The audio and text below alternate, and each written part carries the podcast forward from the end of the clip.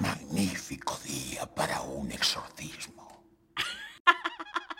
Hola familia leñera, ¿qué tal? Eh, bienvenidas a Señoras del Leño, vuestro podcast de terror de referencia. Eh, yo soy Irene y como siempre estoy aquí con mi amiga Bea, que nos va a contar de qué vamos a hablar hoy. Además, en el mes de octubre y siendo nuestro segundo especial de Halloween. Hola familia leñera, este octubre, este Halloween, venimos fuerte porque vamos a hablar de la película de terror más famosa de la historia. Así, ¡ala! Eh, estoy hablando, por supuesto, del Exorcista, que es una película de 1973, aunque como muchos sabréis, se estrenó también 30 años después, con una versión extendida, que a día de hoy es la película que conocemos y cuando pensamos en el Exorcista estamos pensando en la versión de los 2000. Y es una película dirigida por William Friedkin, guionizada por William Peter Blatty, que es también el autor de la novela del mismo nombre y de la que es una adaptación esta película. Está protagonizada por la grandiosa Linda Blair haciendo de Regan, a Max von Sydow haciendo del padre Merrin, ¡Wow! curiosamente eh, interpretando a un señor 40 años más viejo de lo que él era en ese momento. Eh, tenemos a Ellen Borstein eh, haciendo de la grandiosa Chris y tenemos a Jason Miller haciendo de uno de mis personajes favoritos del mundo que es el padre Carras. ¿Y de qué va el exorcista? Regan es una niña de 12 años que empieza a sufrir comportamientos un poco sospechosos, no habituales en ella, y su madre intenta encontrar el motivo de, esta nueva Regan, la lleva a eh, todos los médicos posibles, le hace todas las pruebas posibles hasta que ya desesperada acude a la última solución posible y es contactar con el padre Carras, un cura eh, licenciado en psiquiatría para que le haga un exorcismo. El resto ya lo sabéis porque es historia. Algún día, mi leño tendrá algunas cosas que decir al respecto. Andaba yo diciéndole a Bea en nuestra conversación pre-podcast, que siempre ocurre, eh, que se está convirtiendo en una costumbre el que el que al menos yo eh, hable de mi experiencia personal con las películas y la obra en general que, que analizamos aquí, ¿no? Sobre las que tenemos una conversación. Pero eso está bien, para algo es nuestro podcast, ¿qué cojones? Exacto. Y, y oye, creo que es una cosa buena, y es una cosa buena porque yo creo que nos hemos dado- ido dando cuenta a lo largo del tiempo de que vosotros estáis cómodos con lo que hacemos y nosotras también, o sea, yo por lo menos estoy súper cómoda con que me escuchéis hablar. Y eso es una cosa extraña que nadie se esperaba cuando empezamos a hacer esto. Em, yo vi El Exorcista, como Bea ha dicho, cuando hicieron el reestreno, pues al principio de los 2000. No recuerdo el año exacto. si 2000, Bea me lo 2000 puede... justamente. 2000, 2000.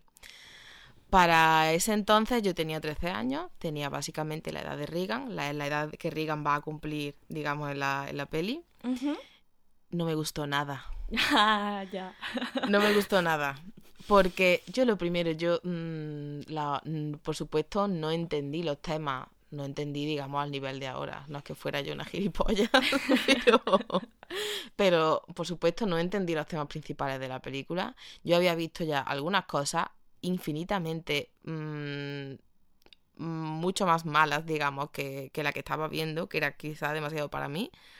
Y, yo me había divertido más con ella. Cuando a mí me ponen el exorcista, yo digo, ¿dónde está aquí el, este fenómeno que se supone que yo como amante del terror adolescente tenía que amar y abrazar? Porque a mí aquello eh, no era el momento, claro que no era el momento. Cuando más he ido creciendo cuanto más años he ido cumpliendo, y son ya un montón, más he ido entendiendo qué cosas querían contarnos con el exorcista o qué cosas me dice el exorcista a mí. Y eh, yo es que creo, creo que no se puede entender el cine de terror sin el exorcista directamente. Creo que efectivamente es la película más importante del cine de terror. Creo que Sí, sí. es la madre de todas. Sí, sí, sí. Sí, a, a cierto modo es la madre de- de- del cine de terror tal y como lo conocemos. a día de hoy. Es que no se puede entender eh, todo el panorama y toda la historia eh, cinematográfica sin esta película. Y cualquier película de posesiones, de exorcismo que hayamos podido ver después, está ya condicionada por esta, pero irremediablemente. Eh, De hecho, ese es mi problema con las películas de, de exorcismos. Muchas veces cuando digo que El exorcista es una de mis películas de terror favoritas, la gente automáticamente piensa que me encanta el género de exorcismos y la verdad es que no. Y, y mi gran problema con las películas del de exorcistas en general es que existe el exorcista. y, Sí, sí. y entonces totalmente de todo lo que viene después eh, a mí ya me parece irrelevante. Efectivamente, o sea, estoy súper en tu barco.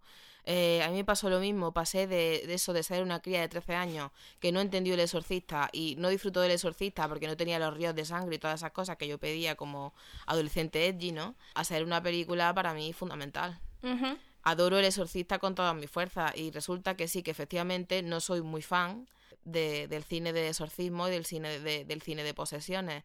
No es porque me parezca un género que no merezca la pena, es que existe el exorcista. Exactamente. Y beben tanto, beben tanto todas las posteriores del exorcista, que es que las comparaciones son inevitables y odiosas, ambas. Sí, sí, sí, sí, Mm. totalmente. Curioso que, que empieces diciendo esto y me parece eh, muy gracioso porque es una experiencia muy parecida a la mía eh, y a la vez muy distinta. Porque yo vi El Exorcista también cuando era más joven y también vi El Exorcista a una edad en la que todos estos temas no, no calaban en mí. Pero al contrario que a ti, a mí El Exorcista me flipó. El exorcista eh, marcó mi vida cuando era más pequeñite porque se me quedaron grabadas todas esas escenas icónicas, todas esas escenas terroríficas, todas esas escenas asquerosas porque yo es- era ese niño eh, creepy de estos de las películas de terror que dices tú, este niño va a ser un futuro asesino, pues eh, yo era... de- yo, yo era como esos niños y entonces yo eh, como niño creepy vi esa película y dije impresionante eh, Calculo que dentro de un par de años tendréis un podcast en el que yo hablo sola sobre mi experiencia en la que mi compañero de podcast terminó siendo una asesina. No lo descartamos, no. es una película que siempre me ha encantado. Mm, es una película de terror que me marcó. Y es una película que al marcarme tanto, a lo largo de los años he ido volviendo a ella, porque es una película importantísima en mi vida. Y a medida que crecía, a medida que volvía al exorcista una y otra vez, me encontraba que la interpretaba de manera diferente. Cada vez que la veía, encontraba una nueva cosa en el exorcista. Y, llegó un punto en mi vida en el que el exorcista dejó de ser esa película con momentos icónicos, con eh, vomitando, con Regan girando la cabeza, y que efectivamente sigue siendo terrorífica en ese sentido y tiene unos de los efectos especiales más flipantes de la historia del cine con Rick Baker y Dick Smith, que son artistas impresionantes. Y eso funciona todavía a día de hoy. Pero para mí llegó un punto en el que El Exorcista ya dejó de ser eso y El Exorcista para mí fue una película de personajes. Y ese punto de inflexión a lo largo de mi vida es lo que hace que todavía ame más El Exorcista. Y aún a día de hoy pueda decir que El Exorcista es una de mis películas de terror favoritas, sin miedo a caer en lo mainstream, sin miedo a caer en ser una basic bitch. Me da igual, El Exorcista me parece un peliculón por eso, porque funciona a todos los niveles. Funciona como película de sustos, como película que puede ver una chavala de 12 años y fliparlo y decir ¡guau! Eh, pero también funciona eh, desde un punto de vista adulto y como una película de terror psicológico. Sí, o sea, absolutamente sí y, y de acuerdo a todo lo que, lo que dices. De hecho, eh, es curioso que yo no viera esto cuando tenía 13 años, ya te digo, es que eh, eh, estaba siendo en realidad todo tan paralelo a Reagan que no sé, no sé, no sé qué desperson- o sea, no sé qué despersonalización hubo ahí tan, tan extraña. Pero sí que es verdad que cada vez que la vuelvo a ver, y sobre todo de esta última, eh, pienso más y más fuerte que El Exorcista, además de una película de terror, por supuesto, y de una película sobre posesiones, sobre exorcismos y sobre un montón de cosas y de temas que vamos a tratar hoy, es también un coming of age. Hombre, claro, de eso vamos a hablar ahora, claro, claro. eh, sí, entonces, eh, bueno, aunque, aunque ahora hablemos más de, de- o sea, hablemos de ello más pausadamente y tal, creo que para mí esto la hace, eh, pues no sé, completamente alucinante. Porque ya sabes que, que es uno de mis géneros favoritos en el cine. Sí, sí. Mm. Quedó claro ya desde nuestro primer episodio con Verónica. Otra película de posesiones coming of age. Me gusta extrañamente que las adolescentes eh, pasen por movidas tan chungas, ¿eh? O sea, aquí ya no estoy despersonalizando tanto. Creo que estoy volcando mi mierda completamente en este podcast. Ella proyectando. Yo creo que hay que empezar pues por lo por el principio. Hay que empezar eh, contextualizando y explicando al menos, bueno, que os voy a contar que no sepáis, pero por lo menos brevemente decir que cuando decimos que El Exorcista es la película más importante de terror de todos los tiempos, no es una exageración, es una realidad, porque eh, hasta 2017, que fue el otro día, hasta el estreno de It parte 1 y parte 2, desde 1973 hasta 2017, estamos hablando de 44 años, El Exorcista fue la película más taquillera y exitosa de su género. Eso es una puta pasada. ¿Qué más cosas? Si es que, Dios mío, podría estar hablando del fenómeno exorcista durante mucho tiempo, pero es una película tan gigantesca, tan culturalmente importante, que le afectó hasta al Papa. Joder, estamos hablando de una película que creó un boom de exorcismos. De repente todo el mundo pensaba que tenía el diablo dentro de él. Eso es muy fuerte. Es una película eh, que ha pasado también a la historia por las leyendas urbanas, por los mitos que rodean eh, todo lo que tiene que ver con la película. Se decía que el set estaba encantado y que todas las personas que trabajaban en él le pasaban cosas malignas y, y- y acababan muertos. Y un sinfín de cosas que envuelven al exorcista en la que eh, todo tenía que ver con el exorcista es igual a el diablo. O sea, yo de hecho creo que o sea, esto es muy propicio. Estamos, estamos en octubre, estamos en el mes mm, halloweenesco y creo que esto procede muchísimo a hablar de que, de que El Exorcista es la película maldita por excelencia, por supuesto. Hubo un montón de muertes relacionadas con, con, con actores y actrices que estaban trabajando en ella, ¿no? De personas cercanas, de tal.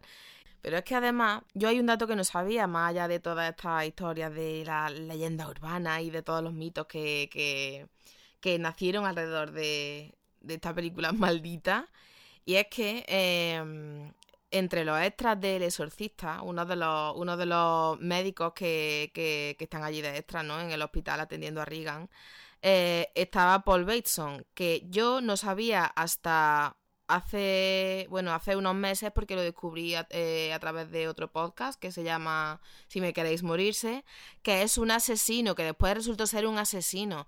A mí esto me vuelve la cabeza, yo no sé si puede tener peor suerte o peor tino en esta vida, ¿eh? Pero, pero joder. al, al- al director, en el fondo, eso. mm, Mira, hasta. eh, Lo- ya, todo ya. lo que tiene que ver con el Sí. mito, todo lo que tiene que ver con el exorcista es el mal. Al director le vino genial porque el director se dedicó sí. durante muchos años a alimentar esos mitos, ¿eh? que el director hizo una película de exorcismos, pero podía haber hecho una película de casas encantadas porque es un poco fantasma. Sí, sí, lo es, lo es, lo es. Lo es, sin duda, y además de una persona bastante cuestionable. eh, bueno, como casi todos los señores con los que hablamos aquí. Sí, sí, ya en su época se le tachaba como difícil de trabajar. Y bueno, cuando alguien dice que un director es difícil de trabajar, eh, Sí, bueno, ya sabemos a qué se refiere exactamente. No hay que darle mucha más vuelta. La cuestión es que, hombre, eh, el director no tuvo mala suerte, pero yo creo que las personas que rodaron con él tuvieron que pensar, la hostia.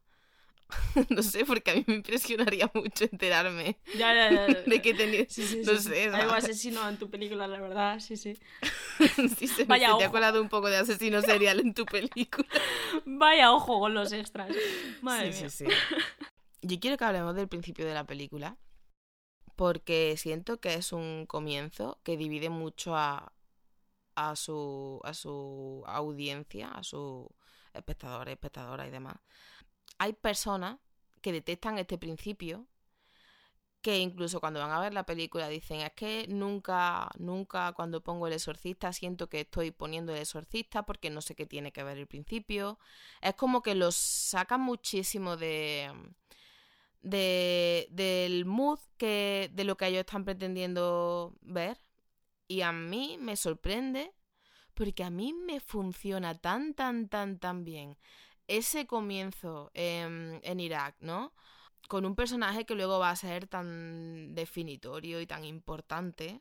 Yo estoy viendo ese comienzo y yo ya estoy sintiendo mm, muy dentro y como espectadora que algo está mal te están transmitiendo eso tan, tan, tan, tan bien. Hay un halo en el aire de inminencia de que algo malo va a ocurrir, de algo que se escapa a nuestro entendimiento.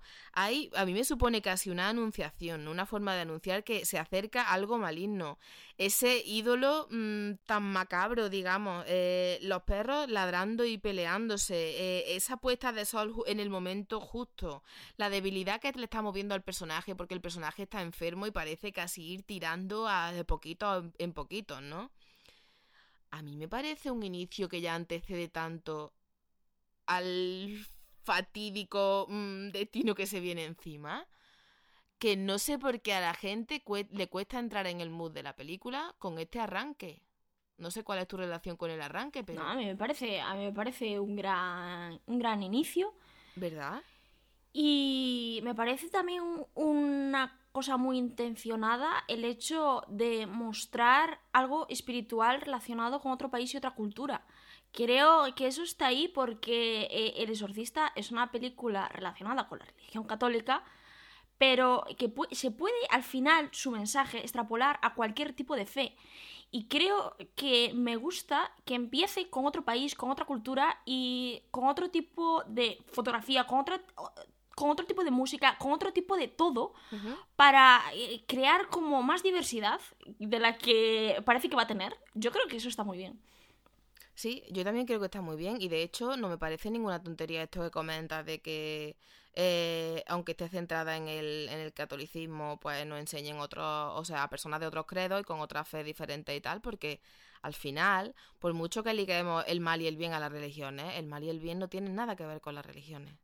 Esto es solo una forma más de, de darle un, vamos a poner una explicación, como todo, como todo, ¿no? Al final las religiones son explicaciones a cosas que se nos escapan. Hay quien necesita de ella y quien no necesita de ella. Pero eso, el mal y el bien no tienen nada que ver con, con una fe, ni con, ni con ningún credo, ni con ningún nada. Al final estamos explicándola a través de ellas, ¿no? Claro. Y eso maligno, pues se encarna igual en Irak que se encarga en, en, en un barrio británico, porque es que da igual. Exacto. Exacto, y me parece una declaración de intenciones empezar esta película así. Y, y, hasta me parece muy curioso, porque esto de que estamos hablando eh, es un mensaje que yo eh, saco siempre que veo esta película, porque puede parecer en un principio un panfleto Mm, de, una religión católica, eh, te estoy vendiendo mi credo. Y de hecho, la intención, nunca han intentado esconderlo, del propio autor de la novela, guionista, que pocas veces en esta época un autor de la novela ha tenido tanto peso en la adaptación cinematográfica. Esto es una cosa heavy en, en El Exorcista nunca ha escondido que él siempre ha intentado básicamente venderte venderte su sí, su visión no su visión y su fe y, y venderte a Dios. Y, y, hacer creer en la religión católica a una América que cada vez empezaba a perderse eh, todavía más no y, y creo que eso está ahí pero por el otro lado hay una visión de un director eh, que aún también teniendo fe creo que aporta la diversidad porque fue criado eh, y creció eh, bajo la religión judía y quieras o no, ya es otro punto de vista de la religión. Y al juntar estos dos puntos de vista te crea una cosa muy pintoresca y creo que yo personalmente como atea puedo ver esta película y entender el mensaje sin pensar que me están intentando vender algo o puedo ver esta película e identificarme y analizar los mismos temas que analizaría una persona católica o cualquier tipo de religión, porque al final lo que plantea son cuestiones teológicas y sociológicas que se plantean todas las personas del universo, que son, básicamente, ¿por qué le pasan cosas malas a las personas inocentes? Y qué es el bien y qué es el mal. Y eso nos lo planteamos todos, como dices tú. Sí, o sea, súper de acuerdo. Además, yo creo que, que esta película plantea y abre bastantes debates en los que en cierto modo no llega a posicionarse del todo, solo te enseña unas visiones, o sea, te enseñan unas visiones concretas, pero en mi opinión al menos, no pretendiendo posicionarse. A ver, eh, estamos otra vez ante un- una película de los 70, que ya sabéis que son nuestra debilidad, o sea, el cine de terror de los 70 es, eh, bueno, nuestro king. Eh, Sí, este podcast tiramos de ahí, la verdad. Claro, y es siempre un cine de terror en esta década, pues que trata de, reflejar eh, los cambios sociales que se están sucediendo, eh, los pequeños avances que da el feminismo, los cambios eh, en el tipo de relaciones y en los cambios en las instituciones, muchas cosas, ¿no? Entonces, no se nos pasa desa- desapercibido, por ejemplo, que la, la casa, o sea, la familia en la que va a enmarcarse toda la acción, digamos, hay un divorcio, hay una madre criando a una hija sola, eso sí, o sea, sola entre comillas, porque con muchos privilegios, ¿no? Pero yo creo que se me entiende. Los roles femeninos son diferentes, tenemos ya la figura del padre ausente y por supuesto, porque no podía ser de otra manera, eh, tenemos también el debate del hecho de que hay una ruptura de la, de la religión en una sociedad pues, que cada vez tiene un pensamiento más moderno, ¿no? Cuando el, el doctor le plantea a la madre de Reagan el, el hecho de que verdaderamente se le están escapando las soluciones médicas, científicas y demás, y que bueno, que aunque suene a un desfachatez, digamos, igual puede encontrar el- la ayuda en, en la iglesia, en la religión, en un exorcismo y en tal, ¿no? Aunque solo sea porque la niña lo piense al haber hecho la Ouija o mil movidas más. Y cuando lo dice, no se calla a la hora de decir, sabemos que esto ya queda desfasado, sabemos que esto ya, ¿vale? Y creo que además la película tiene mucho de esto, de que la madre no es creyente y está todo el rato luchando y tirando de un- una cuerda un poco eh, en plan de, vaya a respetar el hecho de que aquí somos ateos, dejad de ponerle a la niña crucifijos debajo de la almohada, eh, dejad de decirme que haga esto, dejad de decirme que haga lo otro, porque en esta casa no somos creyentes. Y, y está un poco ahí esa, ese tira y afloja. Y está durante toda la película. eh, hay, Exacto. hay momentos que son muy sutiles, pero son irónicos, ¿no? Eh, es una película Claro. que, que en sus primera media hora vemos a, a, a un cura hablando con un astronauta. Quiero decir, son, son, cosas, son cosas que es todo el rato el, ese debate entre ciencia y fe está en esta película constantemente. Estamos hablando de una película que va de una mujer atea pidiéndole ayuda desesperada a un cura también ateo. O sea, estamos. estamos- eh, eso está ahí, esta interpretación libre de la religión y la fe. Porque creo que no es una película que va de la religión católica como tal, creo que es una película que va de la fe. Ujú. Y el concepto de la fe es un- una cosa que podemos entender todas las personas del universo. Sí. Independientemente de lo que creas o no creas. Creo que está guay esto que comentabas de esta sociedad de los 70, cada vez más moderna, porque evidentemente Chris, que es un personajazo, eh, la madre, es impresionante. Y, y es una mujer independiente, es una mujer actriz que se ha forjado un futuro en Hollywood mm, gracias a su esfuerzo. Es, eh, bueno, pues sí, una mujer independiente en los años 70. Hemos hablado de esta figura de mujer independiente en los años 70 muchas veces en este podcast. Y representa la modernidad eh, en esta película. Pero luego tenemos otros personajes, como el que ha mencionado Irene al principio en Irak, que representa la antigüedad, representa completamente lo antiguo, lo tradicional, que es el padre Merrin. Pero luego tenemos otro personaje que representa el equilibrio entre lo moderno y lo antiguo, que está ahí en el medio, en el punto exacto, que es el padre Carras. Y ese equilibrio es lo que funciona tan bien en El Exorcista. Creo que El Exorcista es una película que trata, y esto lo hablaremos ahora, eh, muchos temas conservadores para ser los 70. Ujú. Eh, quizá demasiado conservadores. Pero por el otro lado es una película que también intenta ser moderna. Y eso todo se ve reflejado en el personaje del, del padre Carras. Es que es increíble. Es meta en ese sentido. La verdad es que eh, nombras al padre Carras y a mí se me pone el vello de punta. Es que es el mejor. Yo lo amo.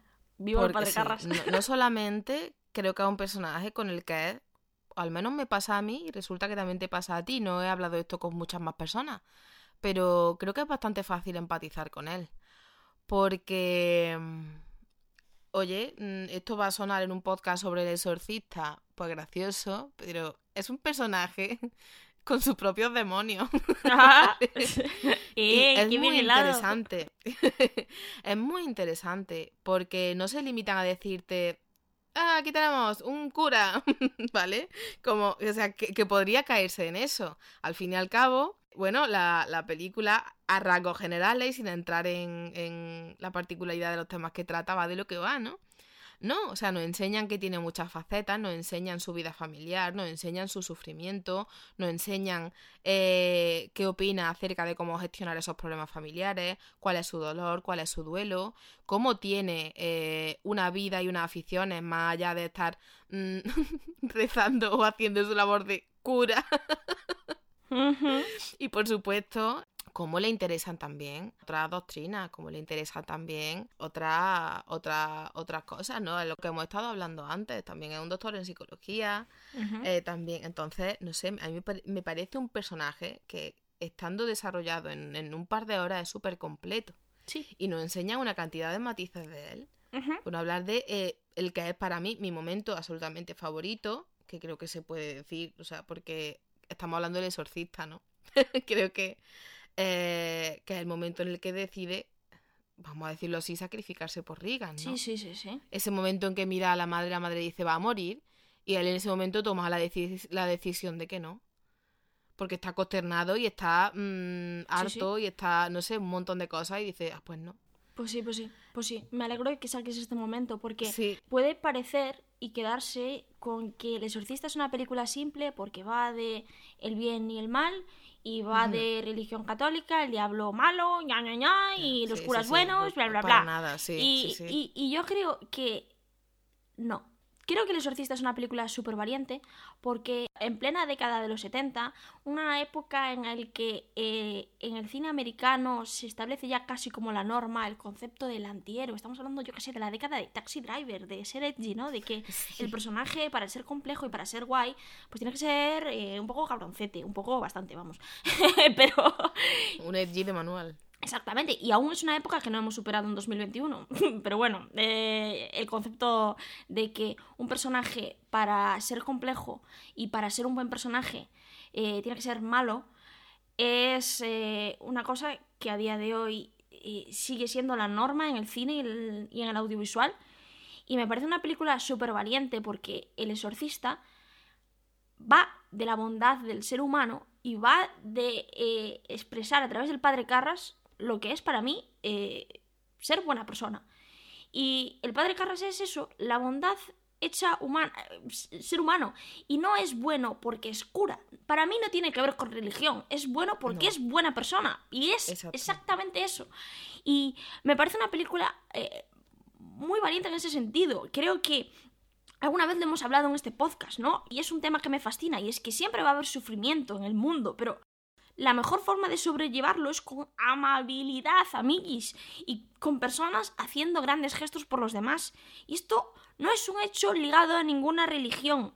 Porque en un mundo que nos oprime a diario, el verdadero activismo, la verdadera revolución es intentar ser buena gente. Y esto no es un pensamiento conservador, esto es un pensamiento progresista y aún nos queda mucho camino por delante. Y El Exorcista es una película de 1973 que nos enseña eso. Y por eso a mí me cala tanto. No por demonios o, por, o por agua bendita. No significa que por hacer a una persona buena sea poco compleja. Creo que el padre Carras es una de las personas más complejas que he visto yo en una película. Y está ese error de que al hacer un personaje bueno, ya está, ya es simple y básico y, no tiene nada que aportar. Y eso, es, padre Carras está ahí en el cine para demostrar que eso es mentira. Sí, yo creo que eso es como una tendencia que creo que estamos consiguiendo frenar, que hasta los últimos años se ha ido manteniendo muchísimo, ¿no? El tipo de personaje, incluso en series eh, que gusta, es ese malote, ese casi villano con, con dobleces. Y, y se, atendi- se tiende mucho a eso, ¿no? No sé por qué de alguna manera teníamos, tenemos muy ligado lo cultural a lo edgy. Eh, los productos que son superiores eh, tienen que estar ligados a personajes que son súper malotes. Menos Jokers, más padre Carras, gracias. Sí, gracias. Tampoco tiene por qué ser padre, Bueno, nada, pero, Pero estoy hablando, pero pero creo no que estoy hablando de su profesión. Puede ser un payaso si quiere, como el Joker, el padre Carras y, y- y ya está. O sea, no me da igual lo que sea cura que sea Sí, un sí, payaso terrorista. Yo lo que quiero es que sea buena gente. Bueno, si es un payaso terrorista ya no es buena gente, pero... Eh, bueno, eso, eso.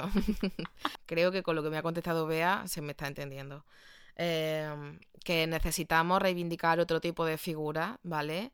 Eh, que también van contra el sistema y que intentan hacer lo que pueden eh, sin considerar que tienen que estar escupiendo al de al lado y sin considerar que la sociedad me está haciendo un monstruo, porque, sinceramente, si todo el mundo al que la sociedad le está dando patadas, y son muchas, muchas, muchas, muchas personas, muchas personas, ¿vale? Que no están siendo simplemente incomprendidas, son personas que no están teniendo eh, que llevarse a la boca cuando se levantan, personas que no están teniendo techo, personas que no tienen luz, agua, recursos básicos.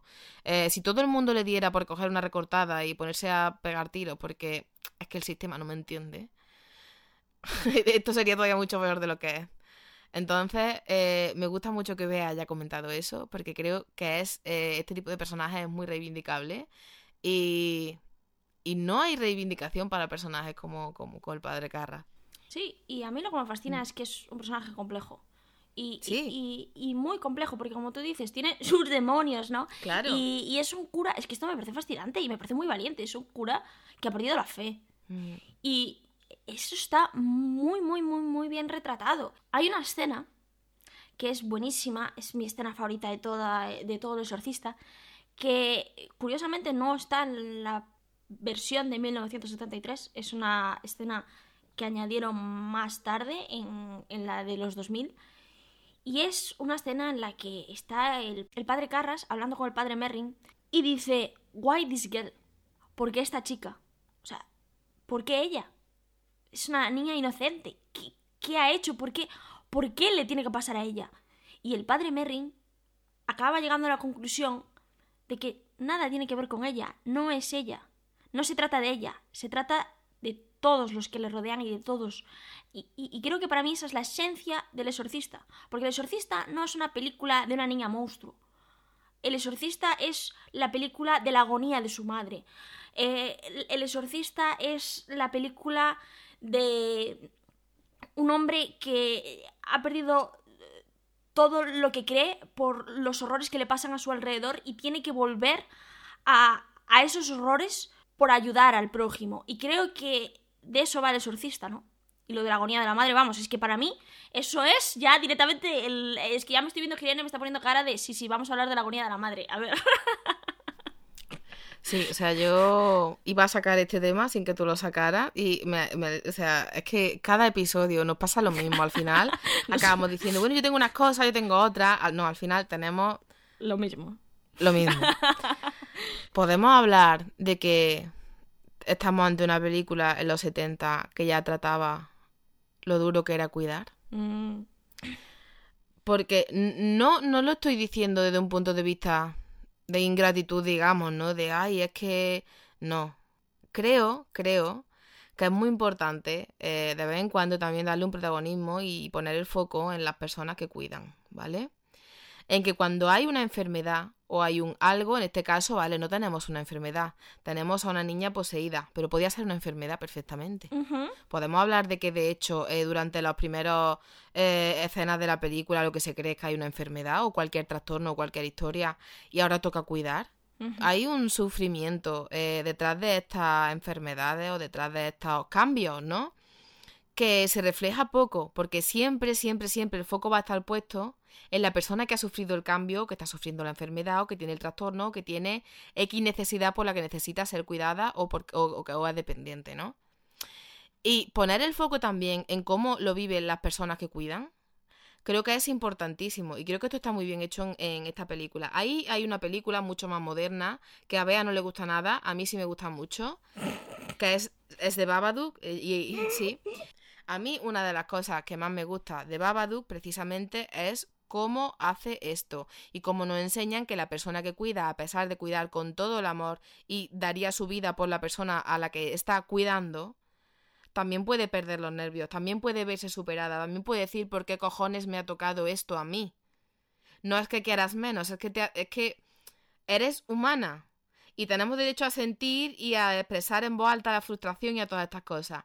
Creo que el exorcista hace esto también muy bien. Chris está sufriendo muchísimo. Chris busca ayuda mm, allí donde puede, incluso cuando ya no quedan más opciones, a pesar de que sus creencias no apoyan y no secundan eh, la decisión que va a tener que tomar, la toma, porque es lo que tiene que hacer por su hija en este momento. Y, y, y digamos que hacen un trabajo excelente al hacer también el acompañamiento de lo que sufre Chris, más allá de estar enfocando a la niña eh, pegando botes en una cama. Es un poco lo que comentaba al principio, ¿no? Que cuando Mm. empezamos El Exorcista nos quedamos con esas dos o tres escenas icónicas de la niña, eh, porque son realmente eh, disgusting, o sea, son asquerosas eh, y es normal que se nos queden grabadas en la cabeza, ¿no?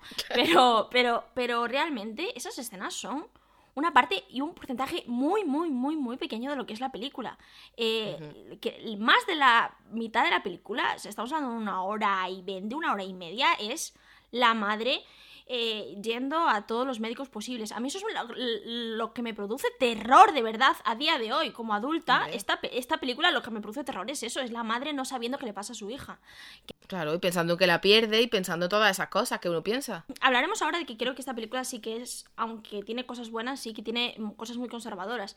Pero hay una cosa que mucha gente critica como conservadora y yo no estoy nada de acuerdo, es que mucha gente cree que esta película eh, es peligrosa porque es una crítica a la medicina y pone eh, la religión por encima de la medicina, ¿no? Como la, la religión más importante y es lo que al final consigue salvar a, a Regan, ¿no? Pero yo no creo que la película vaya por ahí. Yo tampoco, ¿eh? Yo creo que lo que hace la película es utilizar a tantos, tantos y tantos médicos intentando saber qué le pasa a esta niña como una vía para hablarnos de este clásico miedo del que ya hemos hablado tanto tiempo, que es el miedo a lo desconocido. Y es una forma de hablarnos de que estamos en una sociedad moderna donde la medicina avanza a diario, pero no por ello significa que tengamos el conocimiento de todo. Y sigue dando miedo las cosas que no sabemos qué son. Y creo que es una forma que tiene la película durante una hora y media antes de hablar de agua bendita de causarnos absoluto terror y es lo que a mí a día de hoy me pone los pelos de punta. De niña me daba miedo otras cosas, ahora me da miedo esto. Sí. Además, o sea, esto que comentas me parece muy importante porque yo no sé en qué momento puedes ver que la película está diciendo que gana la, la, la fe contra la ciencia, digamos, ¿no? Por, por exteriorizarlo de alguna manera. Yo lo que veo en la película es, pues, a una familia acudiendo a las soluciones normales y habituales, que es ir al médico, de hecho. Lo cual, ¿vale? lo cual es brillante para una película de exorcismos. Creo que solo pasa Sí. aquí. Y, que vayan al médico antes de a un cura. Creo que solo pasa aquí. Y luego veo a un grupo de mm, mm, científicos mm, y de médicos y tal, que bueno, que creo, creo recordar que además no, había- no hay ninguna mujer entre ellos, esto lo tenemos que comentar. ya, ya, ya, eso sí. Pero bueno, a lo que iba, que no era esto. Eh, sí que veo a un equipo haciendo todo lo posible, agotando todas las posibilidades, y una vez que han agotado todas las posibilidades, aceptando que puede haber otra cosa. Creo que esto no es en ningún momento una crítica negativa, al contrario. Podemos aceptar que a veces, eh, como profesionales incluso, no somos eh, sabedores de todo, no somos todopoderosos y hay que acudir a otras soluciones. Y creo que es muy valiente decir en un momento dado la solución no está en mis manos, hay que buscarla en otra parte. Sí, sí, sí, sí. ¿Vale? Más que tener la mentalidad de señoros de no, yo arreglo esto, cueste lo que cueste, y cargarse a la niña. No sé. ¿Qué quiero decir? Sí, sí, sí, sí. O sea, los médicos hacen todo lo que pueden. Lo que pasa es que no es su campo porque estamos hablando de una película sobrenatural. Pero, Claro. Pero- Y sobrenatural y de los años 70. claro, Mm, vale, que es que yo había un momento en que recuerdo la primera vez que la vi, en un momento dado pensé, hostia que me la lobotomiza, ¿no? Algo, ¿eh? Sí, sí, sí, sí, sí. Sí, sí. Yo creo que es eh, flipante esto que comentas porque una cosa que aún con todas las copias del exorcista que hay, eh, veo que es súper diferente a, a su género por, por dos motivos. El primero, porque la madre antes de ir directamente a hacer un exorcismo pasa por todos los recursos posibles para salvar a su hija, lo cual consigue crear empatía ya no solo a personas que creen en el diablo y creen que esa niña puede estar poseída, sino a todo el mundo. Eh, en este- a partir de este momento tú, por Chris, por la madre, sientes una absoluta empatía de necesito, tía, que te vaya todo bien porque tú eres súper válida y estás haciendo todo lo posible y estás haciendo un trabajo increíble como madre. Entonces, a tope contigo. Y, y- y eso es una cosa que otras películas no tienen de exorcismos. Hay momentos que tú, y es un gran problema, creo que es, llega un momento que, que dices, pero, pero no sé, no sabes todavía si tu hija está poseída, haz algo, yo qué sé, llámala al psicólogo, ¿no? que es un, es un tema interesante que, que me gusta que traten en la película. El, la, la madre va a buscar el- ya como último recurso al padre Carras para realizar el exorcismo y el padre Carras le dice que ya no hacen exorcismos porque ahora han aprendido lo que es la esquizofrenia y hablan de salud mental en una película Sí, religiosa de los sí, sí, sí, 70 sí. y esto es muy fuerte. Eso por un lado, y creo que por el otro, respecto a diferentes diferencias en el género que destaca el exorcista, es que a diferencia de todas las demás películas de exorcismos que comentaba antes, que tampoco es un género que me apasione, a no ser que sea Expediente Warren, que Expediente Warren es una maravilla de película, es el hecho de que no se centra solo en el exorcismo. Porque es un error que cometen muchas películas de este género y es película de exorcismos. Bueno, hay una niña volando por los aires, eh, viene el exorcista, ¡uh! y luego ve 40 minutos de eh, recitar en latín, de tirar agua y a mí eso me aburre. A mí Ya. eso no me causa interés. Y Estoy súper de acuerdo, es que es súper cansino. Es que es 40 minutos de un personaje diciendo un montón de palabrotas, gruñendo. Claro, e- eso en el exorcista es un- una parte muy Claro. pequeña y por eso nos cala tanto, porque son pequeños momentos muy bien escogidos y muy bien medidos. Eh, y entonces hay películas de exorcismos que es solo eso. Eso es, son dos horas de eso. Solo. De hecho, es curioso que solamente se acuerda la gente de la sopa de guisante cuando habla del exorcista. Y a mí me vuela un poco la cabeza porque hay un par de escenas de vomitona y ya, ¿eh? A ver, las partes, las partes, te voy a decir que las partes de Regan siendo poseída a mí me parecen, aún a día de hoy, especialmente asquerosas. Y estamos hablando de una Sí. película de los 70 y a mí Sí, sí, sí, sí. Eh, y, y es una, y hay cosas que hoy en día no podrían, no podrían hacer. O sea, eh, y, y lo digo claramente, yo hoy en día no sé cómo alguien estrenaría una película de una niña intentando violar a su madre. Es que yo no creo que nadie podría estrenar esta película. A mí me parece eh, posiblemente no, la cosa más sí. perturbadora que, y es por lo que me caló tanto esta película. ¿Qué hace esta niña? Bueno, no, no, voy a, no voy a narrar esa escena, qué asco. Bueno, en Sí, no, no, no, pero todos sabemos a qué, no, a qué se está refiriendo. Y yo creo que una de las cosas que más me tira, esa escena concreta, es de las que más me tiraron para atrás en mi primer visionario. Ya, ya, es que es fuerte, es fuerte. Yo porque Pero era una niña hay- un poco... sí, sí, eh, Sí. Pero vamos, hay pocas dudas, hay pocas dudas de que es una de las posesiones, no, o perdón, la posesión más aterradora de la historia del cine. Yo ya, Sí, ya lo siento. La gente, no me extra, o sea, de todas estas películas que generaron masas de gente saliendo vomitando del cine, esta es la única que me creo, porque es normal que salgas vomitando del cine en ciertos sí. momentos. Sí, lo único es que a mí me resulta curioso esto, esto el tema de la sopa de guisantes por doquier, que es como el, el símbolo, mm, no sé, y hay cosas que me parecen bastante más asquerosas que la vomitona. Bueno, pero la verdad es que la vomitona es bastante, es, eh, como es, es que es viscosa, es verde, es rara, es, es- Sí. La verdad es que es bastante llamativa. Y la verdad es que no es solo vómito, quiero decir, todos los fluidos que pueda sacar esta película. La cara. Todos los fluidos. Si no pudierais ver la cara, nos estamos viendo la cara la una a la otra y estamos haciendo una cantidad de muecas de asco. No sé, no se me ocurre ningún fluido corporal que. que... Ah, bueno. Bueno, eh, falta uno, pero en el libro sí que está. Sí. Falta, en el libro, en el libro eh, se Sí. deja claro que Regan lleva pañales, pero todo lo demás. todo, todo lo demás está ahí. Eh, Ah, no puedo más. a ver, hablando de Regan, vamos al tema. Que empezamos diciendo Sí. que íbamos a hablar de ello y no lo hemos sacado, y creo que es lo más por importante favor. del exorcista. Y yo, donde decía que a veces es eh, demasiado conservadora, y yo creo que el hecho más conservador de esta película es que condena muchísimo, como muchísimas películas eh, de este estilo, eh, cuando una niña deja de ser una niña. no deja de ser curioso y creo que esto tiene toda la intención de ser. eh, que a Regan le pase esto justo cuando va a cumplir, ya digo, tiene 12, es su cumpleaños pronto, va a cumplir 13 años, está ya a un pasito de la adolescencia, ¿no? ¿Y esto qué supone? Supone una rebelión en muchos sentidos, supone un despertar sexual, supone un montón de cosas. Eh, el paso a la pubertad, en fin. Y claro, yo sé que hay gente que no está de acuerdo con esta interpretación. De hecho, de hecho, hace no hace tanto me puse un podcast de terror en habla inglesa que no recuerdo, no recuerdo ahora el nombre del podcast porque no, no es uno de los que más escucho asiduamente. La cuestión es que estaba hablan- hablando del exorcista y yo pensé va a ser un podcast interesante, que no es que no lo fuera, o sea, de el... Sí, trataban cosas bastante en plan genérica, cine maldito, todas estas cosas, ¿no? No... Pero sé que una de las personas que estaba hablando dijo, es que hay gente que ve una interpretación como de esto es la pubertad, no sé qué, no sé cuánto, ¿no? No es que hablaran exactamente del coming of age, pero hablan de la pubertad. Y yo es que pienso que adolescencia tuvieron esas personas, ¿no? Uh, Y yo pienso, coño, pues una adolescencia completamente normal, o sea, en la mierda, quiero decir, mm, la adolescencia es todas estas cosas, es, es rebelión, es tal, y hacer de forma simbólica, por ejemplo, eh, el hecho de que la niña no pare de mm, con él todo el rato con el follame y con el no sé qué, y con las palabrotas y la historia.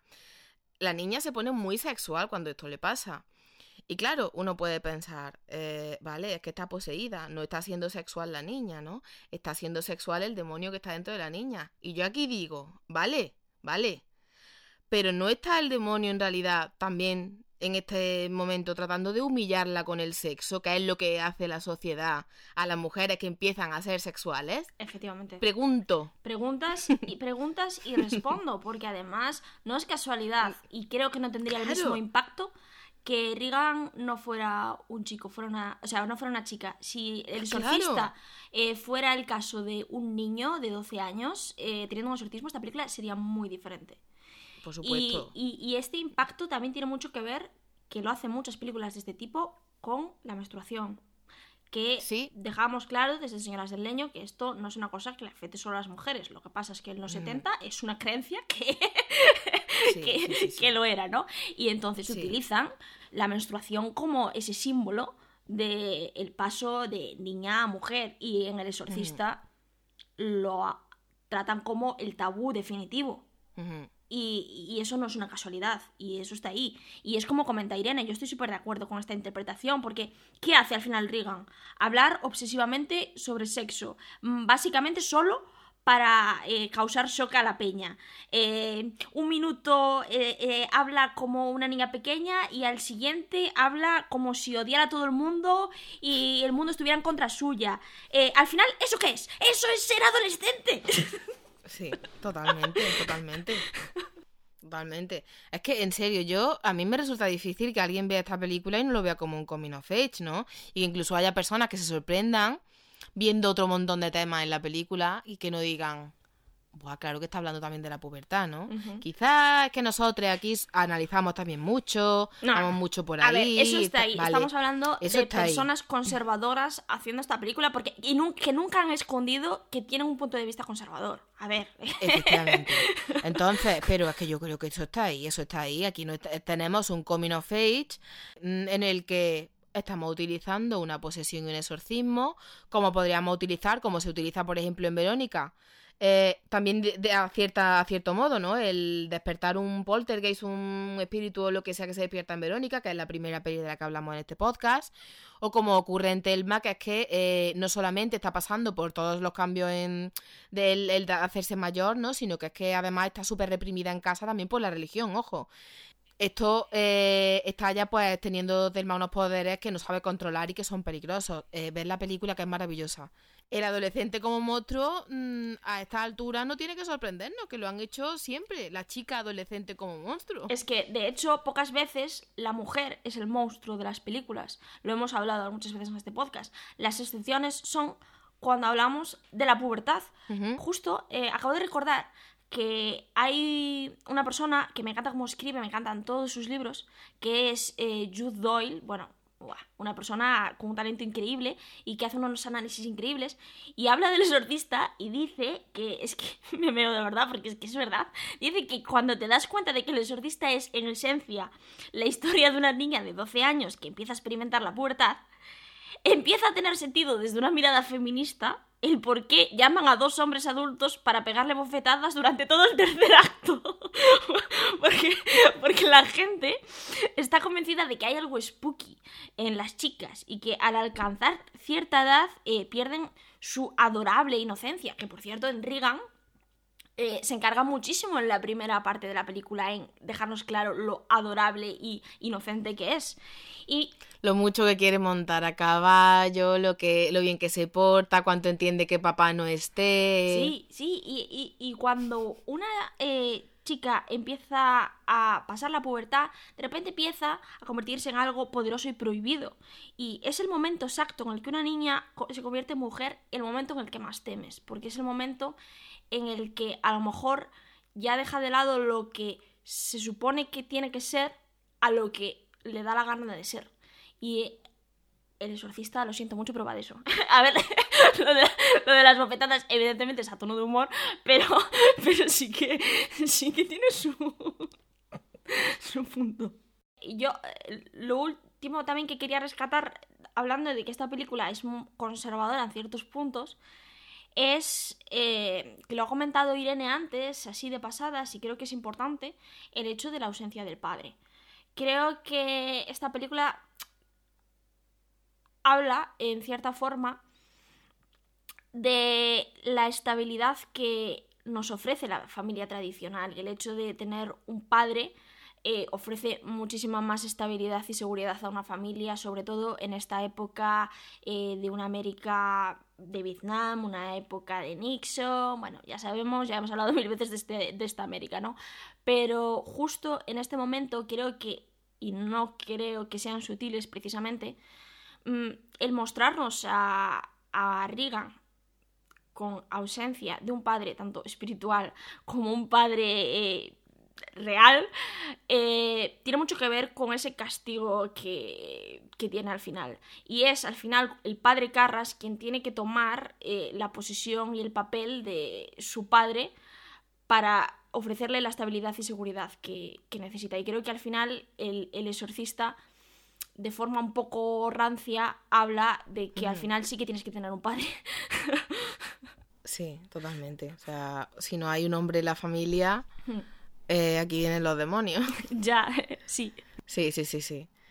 Estamos un poco en ese dilema, ¿no? En el de querer mostrar ya otras realidades, pero mm, igual que hay películas, como pues están Black Christmas, está, yo que sé, un montón de películas de los 70 de las que ya hemos hablado, ¿no? Step for Wise y así, que de verdad pretenden mostrar ese cambio y hay películas, pues como esta que, a ver, nos gustaría poder decir otra cosa, pero la realidad es que muestra esos cambios un poco para decir, ¿veis la que liáis cuando intentáis cambiar lo que ya está establecido, cuando esto ya funcionó y estaba funcionando a nosotros? Pe- Pero el terror tiene que tener las dos cosas, porque nos enseña, nos enseñan eh, los deseos, pero también los miedos de la época. Y el exorcista nos enseña los miedos. Sí, y además está bien, quiero decir, eh, nosotros como espectadores también tenemos que saber pensar y sacar nuestras propias conclusiones y participar de ese debate que siempre está abierto para quien vea las películas y las quiera interpretar o quiera leer sobre ella y quiera hablar sobre ella y todas estas cosas, ¿no? Creo que también es importante que no es solo no se trata solo de ver cosas que son intachables mm, y con las mejores intenciones sino también ver lo que lo que intenta decirnos otras cosas pues que con las que no estamos de acuerdo y decir vale pues ahora toca ser críticos no yo creo que esto es muy interesante. Y voy a decir voy no, no voy a ser polémica porque no, no esto no es polémico. En esta película tan conservadora yo siento mucho que el director le salió sin querer una cosa que. mm, buah. eh, estaría enfadadísimo si supiera que estoy hablando de esto. A ver, no creo que William Fredkin frecuente señoras del leño, o sea que Se te- puedes, estar tranquila. Sin quererlo, eh, para mí lo que, ha, lo que ha hecho con el padre Carras, que ya ha hablado Bea mucho antes de ello, ¿no? Y que es en esencia hacer a un personaje bueno con, con sus demonios y su historia y su contexto y tal. A mí me gusta mucho eh, el tipo de relación que tiene el padre Carras eh, con el otro compañero con el que lo vemos a lo largo de la película. ¿Vale? No voy a decir exactamente, porque la del contexto, la del contexto queer suele ser Bea, pero yo también estoy aquí. mm, Me estás robando el papel de este podcast. La, la que saca el subtexto homosexual soy yo. es un homosexual. No, pero, eh, o sea, lo digo muy en serio. Yo tengo muy claro qué intenciones tenían eh, cuando hicieron esta película. Tengo muy claro qué intenciones no tenían cuando hicieron a estos personajes. Ya, ya, ya. Pero a mí me fascina el hecho de que sin quererlo, Ya no estoy hablando de, de ningún tipo de relación queer porque es, una, es evidente que no, que no puede ser Oye, porque pero ahora no, que lo porque pienso, no... Ahora que lo pienso, tiene muchísimo sentido. Quiero decir, eh, el padre Carras ha perdido la fe por muchísimos aspectos de su vida, pero ese puede ser uno también. Sí, pero como, o sea, ya te digo que es que yo tengo apuntado aquí eh, lo del subtexto queer, ¿eh? O sea, porque, Ahora que lo dices. porque es que realmente me dio esas vibes, porque mira, me gusta mucho el tipo de relación que Nos tiene. va a denunciar la iglesia católica ahora. ¿Te imaginas?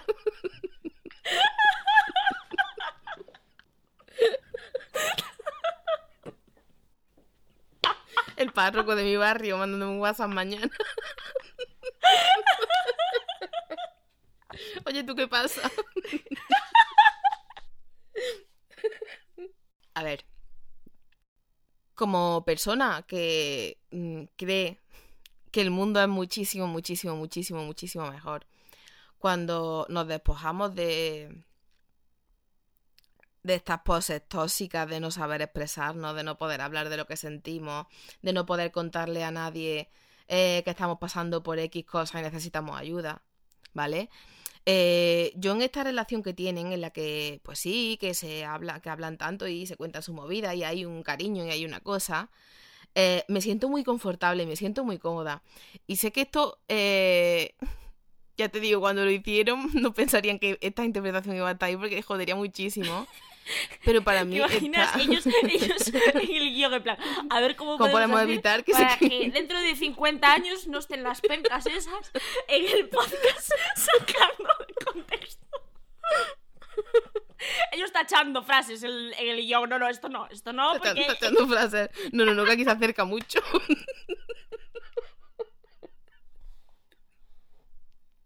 Es que me maravillo. Y realmente a mí me enternece muchísimo, pero no puedo evitar. Cada vez que veo la película me enternece muchísimo el momento en el que padre, el padre Carras pues, está en el suelo reventadísimo. La verdad, no es que me, no que me enternezca esto. Me enternece como él se acerca y se rompe, ¿no? Al, al ver a su amigo ahí pues a punto de morir y le da su extrema unción y todas esas cosas, su, en fin, ya sabéis de lo que estoy hablando perfectamente. Y, y justo en ese momento, que me parece tan puro y tan sentimental y tan de... Porque es lo, lo normal cuando, se, cuando estás viendo morir a tu amigo, ¿no?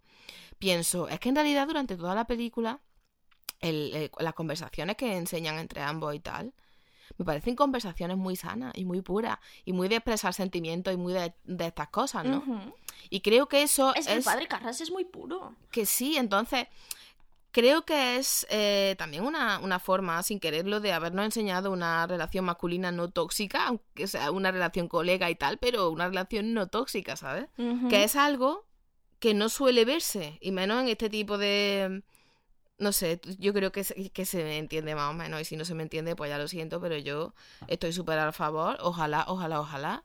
Bueno, que no, que en mi cabeza de gratis estos dos señores eran novios, ya está. Un besito.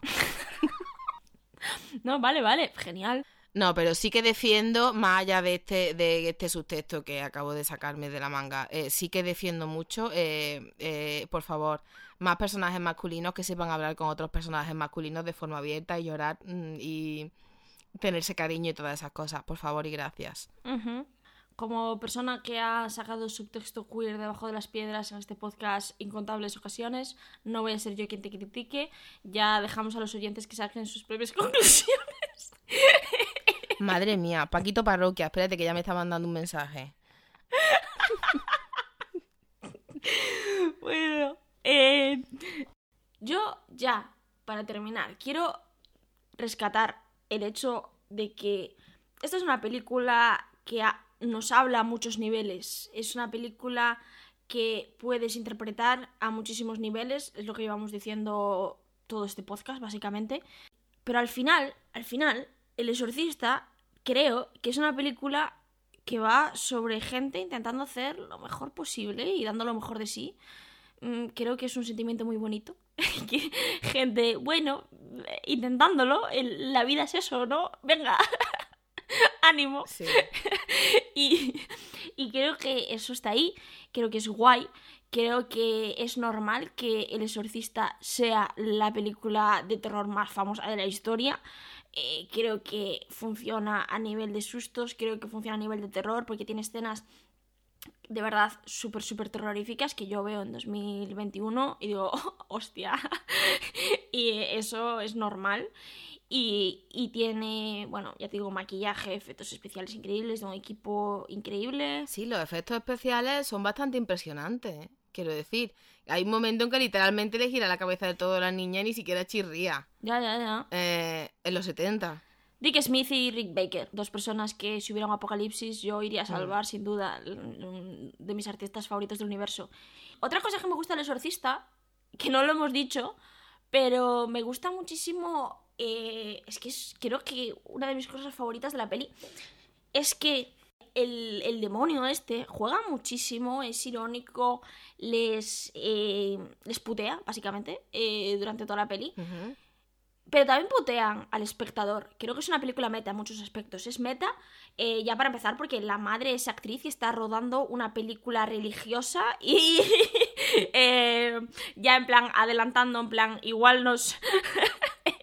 Igual, igual nos critican por aquí, ya vamos haciendo aquí el, ya, eh, el apaño, que por cierto también creo que es muy meta porque el director de esa película se parece mucho a Roman Polanski y Sí, sí, y eso me causó, me causó bastante malestar el, el otro día. Es que La Semilla del Diablo es una de las películas favoritas del director. Se nota, entonces pues Sí, está ahí eso, ¿no? Y además es una influencia La Semilla del Diablo, quieras o no, de una película religiosa en esta época.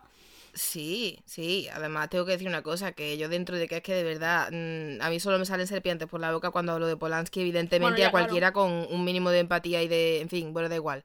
En Vaya fin. trozo de mierda. Ya, ya. No sé por qué sigue vivo, da igual. Eh, la cuestión, Eh, sí, sí. eh, eso no quita para que efectivamente La Semilla del Diablo no sea la película que es. Madre mía. Ya, ya, ya, ya. Eh, pero el caso es que es meta en muchos aspectos, es meta en eso. Y es meta también con que el diablo putea a los. eh, a, a todos los personajes de la película, pero también al espectador, porque en ningún momento la película ni el guion nos dice que estamos viendo a Pazuzu. O sea, tenemos que nosotros, si eres una persona eh, documentada en esta mitología, pues pues sabes que es Pazuzu, pero si no, no te lo dicen. Y él dice que es el diablo mismamente, ¿sabes? Y me parece muy. muy fuerte, porque Pazuzu a día de hoy es el demonio del exorcista. Pero es que en ningún momento pronuncian esa palabra en, en toda la película. En ningún momento. Y podemos hablar, porque eh, yo te confieso, te va a parecer una tontería y probablemente a quienes nos estén escuchando también se le parecerá. A mí la parte de la película que me da más miedo o, lo que más mal rollo me dio o me sobrecogió es el momento en el que este demonio a través de Regan está hablando y se refiere a sí mismo como nos. Me parece y me impresiona mucho, me da mucho miedo que ese demonio se crea tan grandioso, tan mm, señorial, tan... no sé, que se refiera a sí mismo en plural. No es como una cosa de... No, no, no, es que me estoy hablando en plural. Soy tan grande que no hablo de mí, hablo de nosotros. Su señoría altísima. Y a mí me impresiona esto mucho, ¿eh? Sé que es una tontería, pero desde la primera vez que vi la película esta es una de las cosas que más miedo me dio. Es como que verdaderamente es tan poderoso lo que se ha metido ahí y está haciendo este daño. Sí, sí. Hemos hablado muchísimas veces del poder del lenguaje. Y qué más poder que utilizarlo siendo un demonio. Dios, que, que, te- O sea, que tengo el vello de punta ahora mismo. Está aquí con Sí, nos. sí. Uy, uy, uy. Bueno. Muy bien, pues yo sí quiero decir una última cosa, así como consejo para la vida que me surge eh, después de ver El Exorcista. Aparte, por supuesto, de intentar que no posea un demonio, ¿no? Que esto es lo típico. Hay que intentar ir, eh, Sí, sí ser eh, demonio free, ¿no? Eh, no, no ten- no tener demonios dentro. Yo quería decir que estamos en 2021. Hay tiendas especializadas en esto, ¿no? Nuestro cuerpo es un templo. ¿Qué va a decir la, la tía esta? A ver, ¿qué va a decir? Nuestro cuerpo es un templo. Hoy en día venden muchos eh, juguetes y aparatos eh, de materiales que no causan alergias, que son respetuosos con nuestro cuerpo. Por, favor, no utilicéis crucifijo. Eh, sí. Materiales respetuosos para nuestros cuerpos, que son un templo y se merecen ser amados eh, tanto por otras personas como por nosotros mismos, ¿eh? que esto es más importante que lo otro incluso. Nunca un, cruci- un crucifijo. Eh, tiene partes afiladas. El metal no creo yo que sea lo más adecuado, ¿no?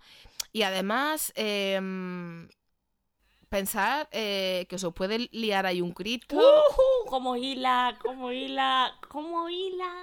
Nada, sexualidad sana, ¿eh? Esa es la conclusión a la que llega Irene después de ver el exorcista y la comparte con vosotros. Muy bien. De nada. Otra vez me está llamando la- el, el de la parroquia. Bueno, pues nada más familia leñera. Eh, esperamos que hayáis disfrutado el episodio. Eh, nosotros hemos grabado, hemos disfrutado muchísimo, muchísimo, muchísimo grabándolo. Nos encanta esta película.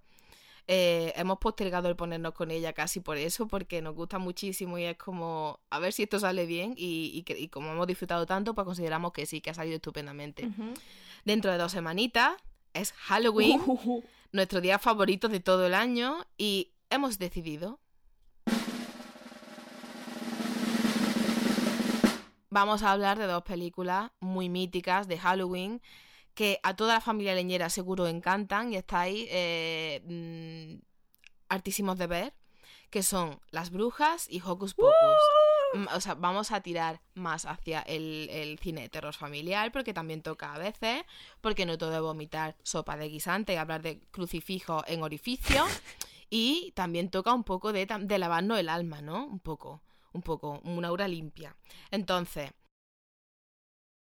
revisarlas, disfrutarlas muchísimo y el día de Halloween os esperamos aquí, en Señora del Leño, para hablar de estas películas maravillosas que han marcado nuestra infancia y nuestra vida entera.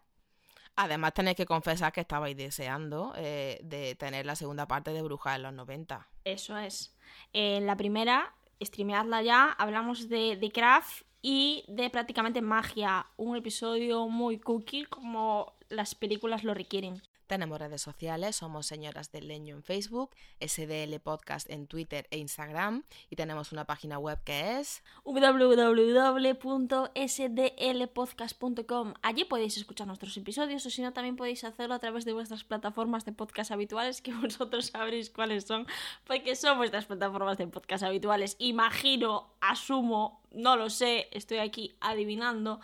Podrían ser Spotify, Evox, Apple Podcast, Podimo y todas esas. Allí suscribiros, comentad, dejadnos reseñitas. Si tenéis un iPhone, mandádnoslo. No, si tenéis un iPhone. si tenéis un iPhone, dejadnos una reseña en Apple Podcast que ayuda. En nuestra web tenemos la plataforma Coffee por si os ha encantado estos super consejos de higiene que nos ha dejado Irene y queréis darnos, invitarnos a un té. Y dicho esto, el consejo más importante que os puedo dar hoy. Bebed agüita, no, no hace falta que sea bendita, pero bebed agüita, el poder de Cristo os obliga. Cuidaos mucho. Cuidaos mucho, sois Peña Super Válida y nos escuchamos en dos semanitas. Adiós. Chao. El gesto de tu cara te delata y la furia que se anida en tu interior.